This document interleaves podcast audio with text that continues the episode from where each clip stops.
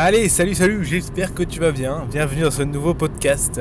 J'enregistre ce podcast le lendemain de Noël, on est le 26 décembre. Et aujourd'hui, eh bien, je vais te parler de sculpte et de retopologie. C'est souvent un sujet qui est mal compris, donc on va essayer de voir ça ensemble aujourd'hui et un peu de démystifier, démystifier pardon, tout ça.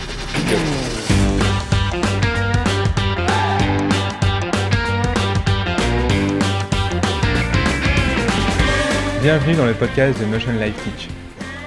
Le podcast où on parle de 3D, d'animation, d'effets spéciaux, de films, de mindset, de logiciels, bref, tout ce qui se rapporte à l'animation 3D, les effets spéciaux ou l'image de synthèse.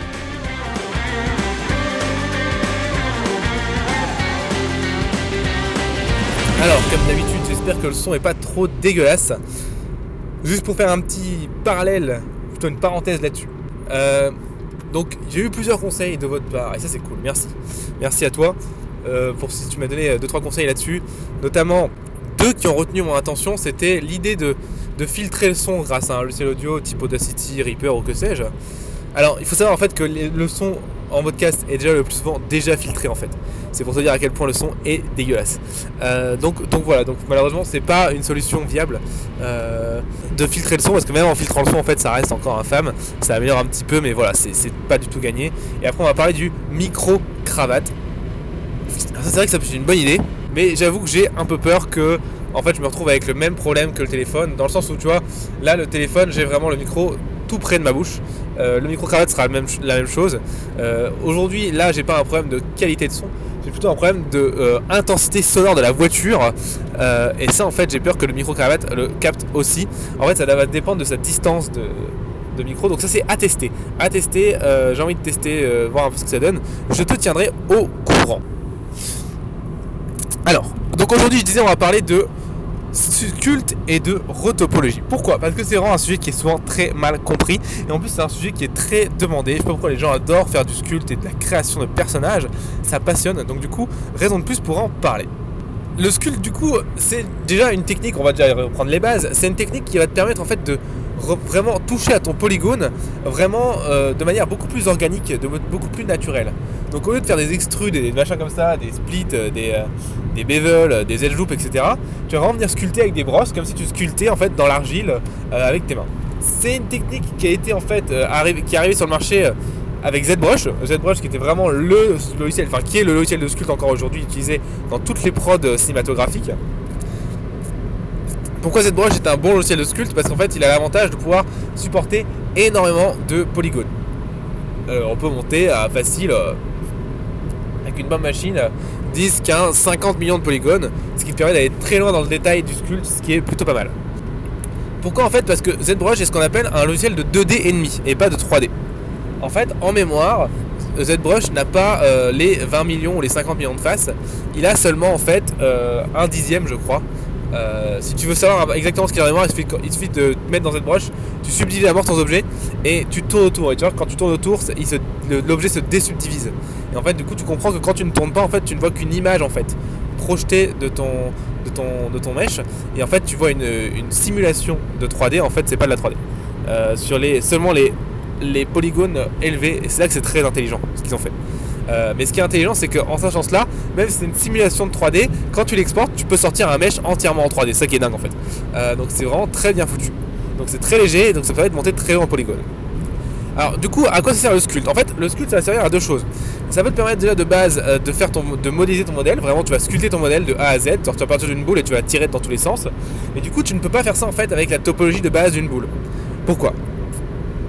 En fait, la topologie de balle d'une boule, quand tu vas te mettre à la tirer, bah, tu vas avoir des faces qui vont devenir très grandes et des faces qui vont devenir très petites. Et du coup, il y a un bout d'un moment, tu vas être bloqué. Parce que bah, tu comprends qu'en 3D, en fait, donc ce podcast ne s'adresse pas à des débutants débutants. Hein. Il faut au moins que tu comprennes un petit peu la modélisation. Mais quand tu modélises, et bah, quand tu n'as qu'une seule face, tu peux rien faire en fait. Il te faut de la matière, il te faut plusieurs faces pour pouvoir déformer ton objet. Et bah, le sculpte, c'est pareil, puisque tu travailles toujours sur des faces et tu travailleras toujours sur des faces. Donc, quand tu te mets à tirer ta boule dans tous les sens, bah à un moment, euh, tu as tellement tiré que tes faces elles sont trop grandes quoi. Et donc du coup, tu peux plus les, remodifier. Du coup, à ce moment-là, il y a deux solutions. Il y a la solution du pauvre qui s'appelle subdiviser. En gros, subdiviser, c'est couper une face en quatre. Du coup, ça te redonne de la matière et tu vas pouvoir retravailler. Le problème avec ça, c'est que si tes faces sont pas euh, elles n'ont pas une face, enfin elles ont pas une taille qui est euh, similaire, et bah tu vas te retrouver avec des faces très grandes et des faces très petites, ce qui fait que c'est pas du tout optimisé en termes de mémoire tu veux pouvoir travailler sur des faces très grandes parce qu'il va falloir subtiliser tout ton mesh plein de fois. Donc on a inventé plusieurs trucs, dont un qui s'appelle la rotopologie. La rotopologie, c'est là en fait de retravailler ton mesh, de, en gros de transformer un mesh avec une topologie qui est pétée, avec des, des, euh, des faces trop grandes, des faces trop petites, etc en une, en une topologie avec des faces similaires. Donc en gros, ça c'est la première rotopologie. C'est la rotopologie qu'on fait tout le, temps en sculpte. En gros, c'est une rotopologie, on s'en fout un peu des triangles, des carrés, etc. C'est juste qu'il faut qu'on ait des faces qui soient à peu près de la même taille. Donc dans cette ça s'appelle le Dynamesh. Le Dynamesh va te permettre de faire ça. En gros, il va garder le volume de ton mesh et il va vraiment juste faire une rotopo dessus. Donc il va en gros il va prendre le volume de ton mesh, il va supprimer les faces que tu avais et il va refaire euh, le volume avec des triangles, des carrés, mais qui seront tous de la même taille. qui va te permettre de pouvoir subdiviser, retravailler, retirer, hop, refaire un dynamesh, etc.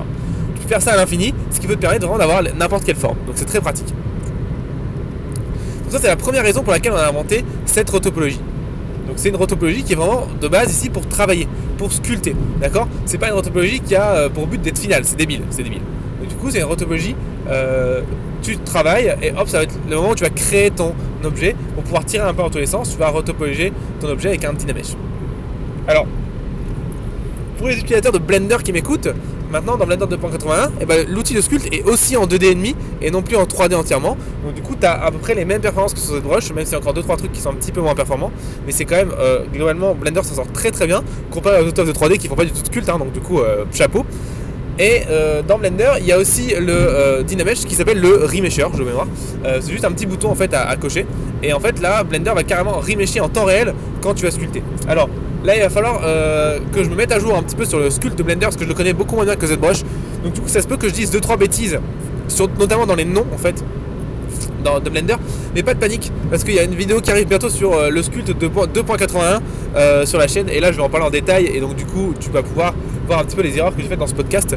Donc, ne me rends pas trop en compte les noms que je vais te donner Remesher, Dynamesh, etc. Enfin, Dynamesh de ZBrush, c'est bon, mais le Remesher dans ZBrush, je sais pas si dans Blender, je sais pas si ça s'appelle Remesh ou Remesher ou, ou un autre truc. C'est pas très important. Ce qui est important, c'est que tu comprennes le concept du Dynamesh. Donc, le concept du, Dynamesh, je répète une dernière fois, c'est vraiment juste, tu refais une rotopologie avec des triangles, des carrés, des faces 5 côtés. On s'en fout. Juste, il faut que les faces soient après de la même taille pour, et qu'elles aient le même volume qu'avant. Ce qui te permet après de pouvoir retirer partout, refaire ça, retirer partout, etc. Et d'avoir en fait ce concept un peu infini de pouvoir avoir la forme que tu veux sans euh, manquer de face. Alors, ça c'est la première chose. La deuxième chose, c'est que il y a une erreur que les gens font souvent en sculpte, c'est qu'ils vont commencer dès le dynamesh, donc avec une topologie qui est pourrie. Hein. Alors, en gros, la topologie est bien pour sculpter, mais elle n'est pas du tout propre pour pouvoir animer ton personnage, pour avoir des, loops au bon endroit, etc. On va en parler après. Donc, du coup, juste prends, en compte que le dynamesh crée une topo pourrie. Ce que je dis sur, ZBrush est valable aussi sur Blender, hein, évidemment. C'est juste que c'est pas les mêmes euh, noms d'outils. Et je vois beaucoup de gens, en fait, ils commencent déjà à sculpter leurs détails alors que de base leur, leur, leur topo est pété. Ne faites pas ça. Pourquoi? En fait, c'est une perte de temps. C'est après, il va falloir transférer ces détails sur la topologie qui sera propre. Parce que si tu sculptes tes détails, tu vas commencer à avoir beaucoup de mèches, donc beaucoup de définitions.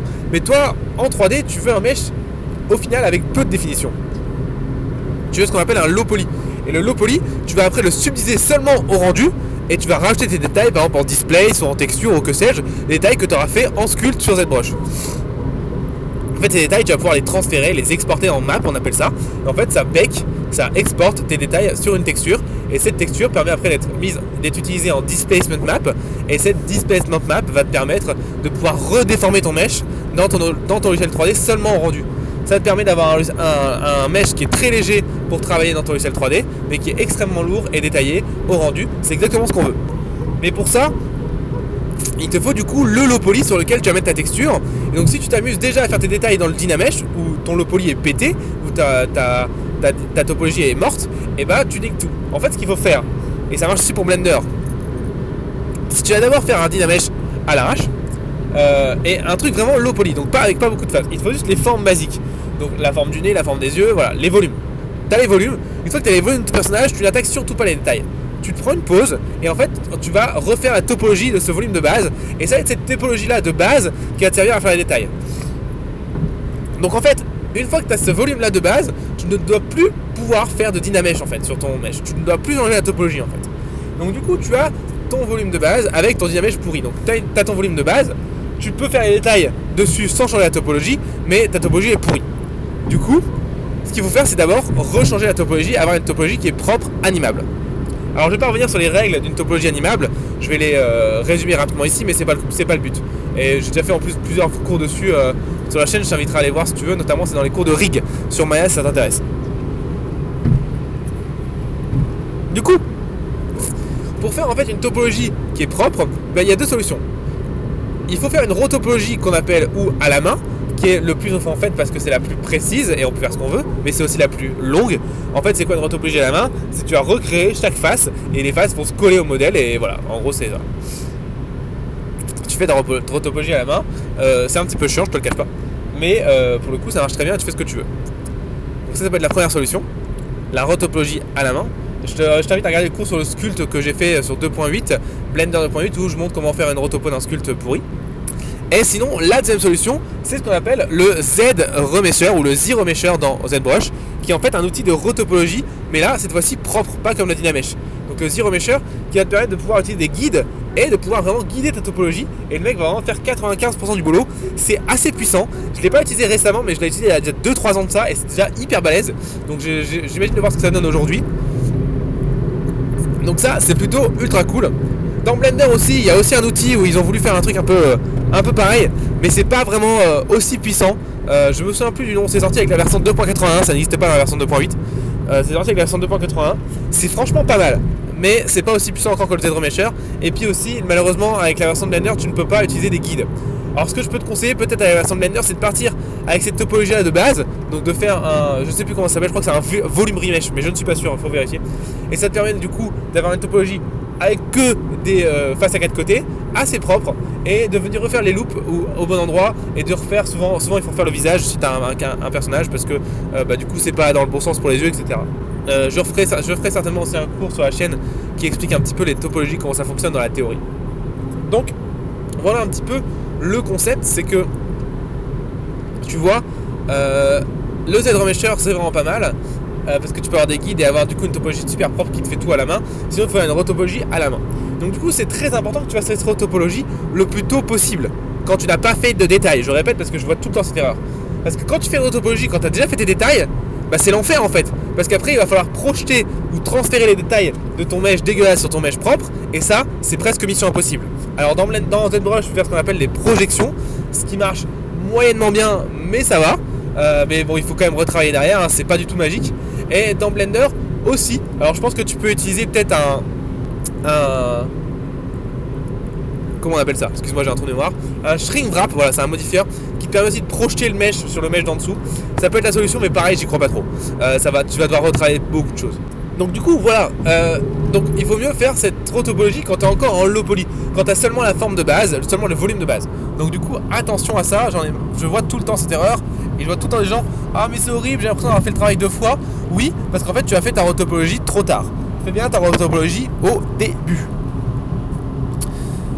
Donc du coup, tu as ta rotopologie. Donc en gros, tu as un mesh propre avec des faces qui sont similaires en termes de taille.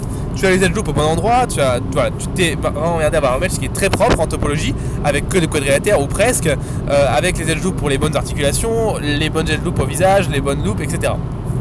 Maintenant que tu as ça, ton mesh n'est pas très lourd, il est juste bien, il est bien, euh, il, a, une bonne, euh, il a une densité de mesh qui est pas trop élevée et il est rigable en fait comme ça. Maintenant tu vas pouvoir le subdiviser comme un gros port et tu vas pouvoir travailler tes détails dans ZBrush ou dans Blender. Donc du coup dans ZBrush c'est simplement des subdivisions en plus que tu rajoutes et en fait à la fin tu exportes simplement ton mesh en, subdivision 0 et après les subdivisions à, à, balle tu les exportes en texture en fait en display et en normal map comme j'expliquais tout à l'heure c'est ces displays dans la map que tu vas foutre dans le shader après, dans Arnold ou dans n'importe quel moteur de rendu, pour pouvoir faire ton rendu avec ta vraie euh, dispersion de détails.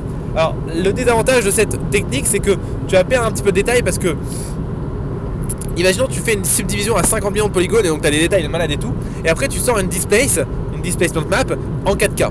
Bah, si ton mesh est très grand, bah, le 4K va pas suffire à couvrir les 50 millions de polygones, et donc du coup auras, tu vas perdre un petit peu de détails dans ta texture. Cette technique a le désavantage de demander beaucoup de ressources en termes de texture, ce qui n'est pas tip top, mais malheureusement, quand tu passes par cette broche, c'est la seule solution qui existe. Par contre, dans Blender, Ça c'est très intéressant parce que dans Blender ils ont fait un super euh, un super plugin, euh, plugin n'importe quoi, modifieur qui s'appelle le Multirez. Et en fait c'est le, le c'est le c'est le subdivision en fait de ZBrush, mais c'est hyper cool parce qu'en fait tu n'es pas obligé de devoir béquer tes maps. En fait ton Multirez, t'as un paramètre incroyable qui est subdivision dans ton viewport 0, subdivision en rendu 5 et bim, c'est bon. Du coup, t'as rien à béquer, tu perds aucun détail, tout est nickel. Et ça, c'est vraiment tip top. Et là, merci Blender parce que c'est trop cool. Tu peux faire ton armature, ton tes mèches, ton ton skin et tout sur ton low poly et à la fin tu fous ton multi-res et ça fonctionne parfaitement. C'est franchement trop trop cool.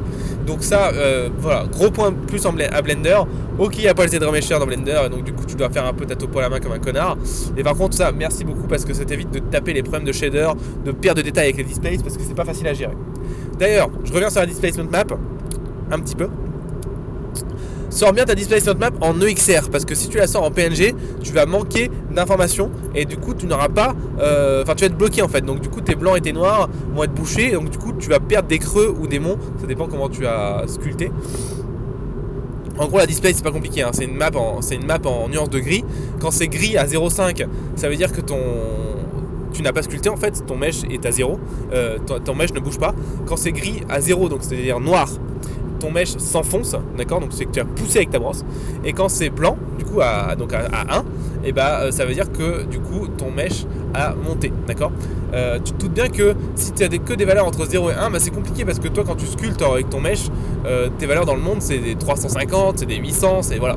Donc du coup en fait ce qu'il faut faire c'est sortir un EXR en 32 bits et le XR en 32 bits lui il peut mettre n'importe quelle valeur dans, dans le 0 et 1. Donc en gros toi tu te retrouves avec souvent qui est complètement blanche ou complètement noire.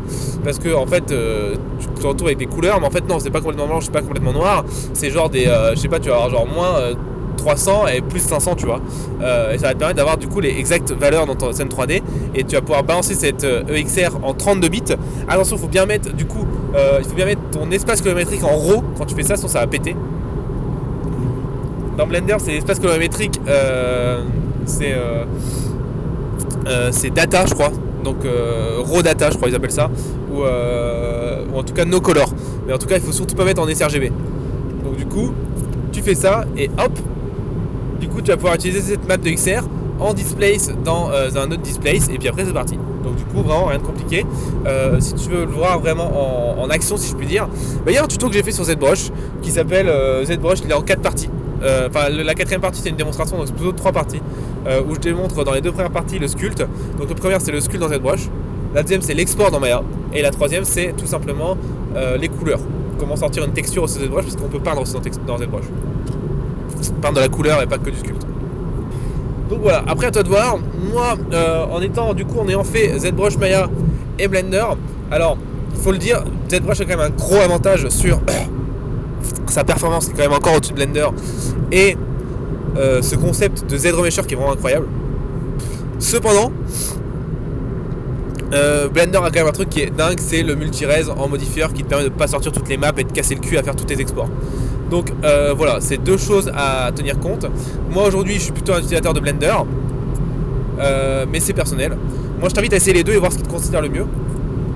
Bon, tu verras quand tu vas tester cette broche et les tu vas te dire que tu comprendras jamais pourquoi les gens modélisent encore parce que ça, franchement, ça change la vie. Et, en gros, voilà. Alors, excuse-moi, je suis un petit peu malade. Ces fêtes ont été dures.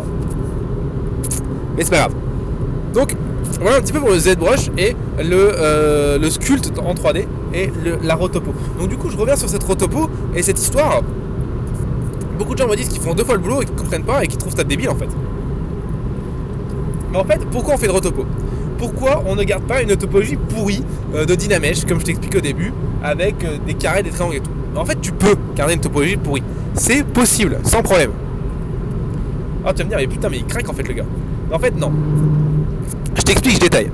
Tu peux seulement si ton mesh n'est pas animé. Seulement si ton mesh en fait ne se déforme pas.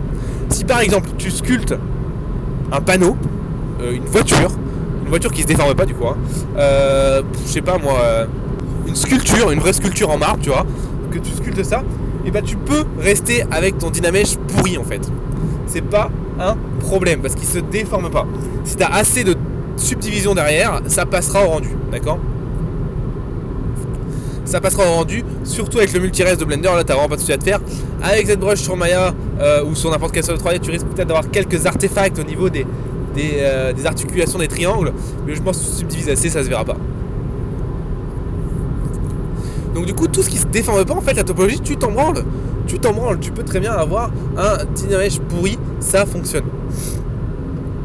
Ce qui ne fonctionne pas, en fait, c'est du coup quand tu déformes ton mesh. Donc c'est pour ça que c'est important de ne pas faire du travail pour rien. Je vois beaucoup de gens aussi qui font des retopologies pour des images fixes. C'est complètement con. ne faites pas des retopologies pour des images fixes. Votre personnage euh, ne va pas bouger, il va pas se déformer, c'est une image fixe par définition. Donc du coup, tu peux te permettre de sculpter comme un porc et d'avoir une topologie dégueulasse. C'est pas un problème. La topologie en fait n'est valable seulement quand tu déformes ton, objet avec un rig en fait. Avec des objets, avec des déformeurs, avec des, euh, des os, etc. Avec des bones. Du coup, c'est là qu'il faut que tu fasses attention. Donc voilà, ne, fais pas du travail pour rien, c'est un petit peu con, hein, qu'on soit clair. Euh, pense bien à garder le travail pour les choses vraiment importantes. Donc tout ce qui est, je répète, fixe, tu peux ne pas faire de rotopologie. Et du coup, ça t'évite de faire le travail deux fois, comme j'entends souvent euh, qu'on me dit.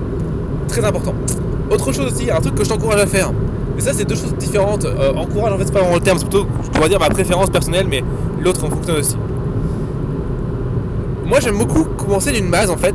Tu peux, dans, cette boîte, je parle d'une sphère et hop, ils font leur truc et tout, et Dynamèche par après Dynamèche, ils ont un modèle. J'ai un peu de mal avec ça. Moi j'ai un peu de mal avec ça parce que justement, euh, quand je fais ça, bah, je me retrouve avec du coup euh, à tout faire de A à Z et j'ai du mal. Moi ce que je peux faire, du coup, ce qui est assez pratique, c'est je fais mon low poly dans Blender par exemple ou dans Maya un low poly que je modélise à la mano, tu vois, vraiment comme avant, tu vois, avec des, extrudes, etc. Et une fois que j'ai mes volumes classiques, vraiment très basiques, je passe dans ZBrush et hop, je viens sculpter un petit peu mes détails. Donc voilà un petit peu la solution que tu peux, tu utiliser aussi. Ça peut euh, fonctionner. Comme ça, fait ton low dans Maya, bah, logiquement il est déjà propre, donc du coup, t'as même pas à faire de rotopo en faisant ça. Donc du coup, c'est pas mal du tout. Voilà, voilà, bah écoute, euh, voilà un petit peu le commentaire que je voulais donner sur ZBrush, sur le sculpt en 3D, sur Blender et la rotopologie. Euh, bah, j'ai fait un peu le tour. Hein. Finalement, il n'y a pas tant de choses de plus euh, que ça à rajouter. C'était vraiment juste ce petit point là que je voulais voir avec toi. C'est un point que je vois souvent qui est mal maîtrisé et je vois souvent de, de, problèmes dessus et de, de choses qui me sidèrent un petit peu. Donc, du coup, comme ça, maintenant tu es au courant. Tu vas pouvoir faire des trucs de malade, des super sculptes, des super personnages. Tu vas pouvoir m'envoyer ça par email tu peux même le mettre sur euh, Instagram avec le pardon avec le hashtag Motion Life Teach tout attaché sans, euh, en minuscule. Ça va te permettre de, de, voir, de moi voir ce, qui, ce que tu fais et de pouvoir te faire un petit retour. Ça peut être très sympa. Et oui, parce que Motion Life Teach maintenant c'est aussi un Instagram. Et oui, et oui, on n'arrête pas le progrès. Qu'est-ce que tu veux que je te dise? Euh, Donc du coup, tu, je t'invite à aller voir parce que tu as envie de regarder un petit peu ce qui se passe dessus. Mais ce qui est intéressant, c'est que maintenant que tu sais ça, je t'ai dit, il va y avoir un tuto sur le sculpt sur Blender 2.81 qui arrive très prochainement, qui va vraiment être hyper euh, avancé par rapport à la suite 2.8 parce qu'il y a plein de nouveaux outils qui sont sortis dans Blender 2.81 qui sont vraiment géniaux pour le sculpt. Donc du coup, on va vraiment en parler euh, en profondeur. Et donc du coup, je t'invite à aller voir ce tuto si tu l'as pas déjà vu. Il va sortir d'ici quelques jours. Si tu écoutes le podcast le jour, le jour de sa sortie, et si tu l'écoutes un peu plus tard, bah, il est certainement déjà sorti, donc on va le voir. Pour terminer, Déjà, merci d'être arrivé avec moi jusqu'au bout de ce podcast. Merci beaucoup euh, d'avoir supporté pendant tout ce temps. Pour terminer, je te, je laisse sur deux petites choses. Première chose, tu peux aller sur le site de teachmotion-live.com pour découvrir ou redécouvrir tous les cours qu'on a déjà effectués. Aujourd'hui, je crois qu'on est à 178. Euh, j'ai refait l'entière plateforme des tutoriels. C'est beaucoup plus moderne, c'est beaucoup plus pratique. Ça marche avec beaucoup plus de choses. Tu peux télécharger les scènes beaucoup plus facilement. Tu as accès à plein de nouveaux trucs. Bref, c'est vraiment, vraiment beaucoup mieux. Tu peux y aller dès maintenant. Et tu peux aussi t'abonner. À quoi ça sert de t'abonner, dis-moi? Eh bien, c'est totalement gratuit. Et ça te permet, tout simplement, de recevoir une newsletter tous les lundis qui te dit tout ce qui est sorti sur la chaîne. En sachant qu'il y a 4 vidéos qui sortent par semaine à partir du 1er janvier 2020, ça vaut le coup de pas les rater. Donc du coup, cette newsletter, bah, tous les lundis, elle va pouvoir te dire ce qui est sorti sur la chaîne que ce soit en termes de podcast, en termes de newsletter, aussi en termes surtout de formation gratuite seulement accessible aux abonnés. Et oui, parce que les abonnés ont accès à des formations gratuites que je fais après une fois tous les deux mois, une fois tous les mois en fonction de mon temps de travail et de, mon, de mes disponibilités. Et ça, c'est seulement pour les abonnés. Donc voilà, voilà. Les abonnés ont aussi accès à l'entière plateforme de nouveaux tutoriels, puisque maintenant cette plateforme a tellement été refaite, elle est tellement moderne que j'ai décidé de la rendre accessible seulement aux abonnés aussi. Bref, donc du coup abonne-toi, ça ne coûte rien, c'est gratuit, tu peux te désabonner absolument quand tu veux. Je déteste les spams autant que toi, donc du coup l'idée n'est pas de te spammer. C'est aussi pour ça que j'ai réduit un petit peu la fréquence d'envoi d'email. Avant j'envoyais des emails tous les 2-3 jours. Euh, à chaque fois qu'il y avait un nouveau truc sorti. C'était un petit peu euh, fréquent, je pense, un petit peu dur. Donc du coup maintenant c'est seulement un par semaine le lundi. Tu vas recevoir aussi d'autres emails euh, si tu le souhaites sur d'autres choses, notamment pour les formations gratuites, ça se fait aussi par email et ça se fait à part de la newsletter. Bref, il y a plein de choses qui se passent par email. Euh, c'est un de mes canaux de communication avec toi préférés. Donc du coup, euh, si t'es abonné, c'est vraiment le top. Voilà, je te rends, euh, bah, je te donne rendez-vous sur teach.jeune-life.com. Je te dis une dernière chose, un petit appel à l'action, comme ça, entre nous. Si tu as aimé le podcast, mets 5 étoiles.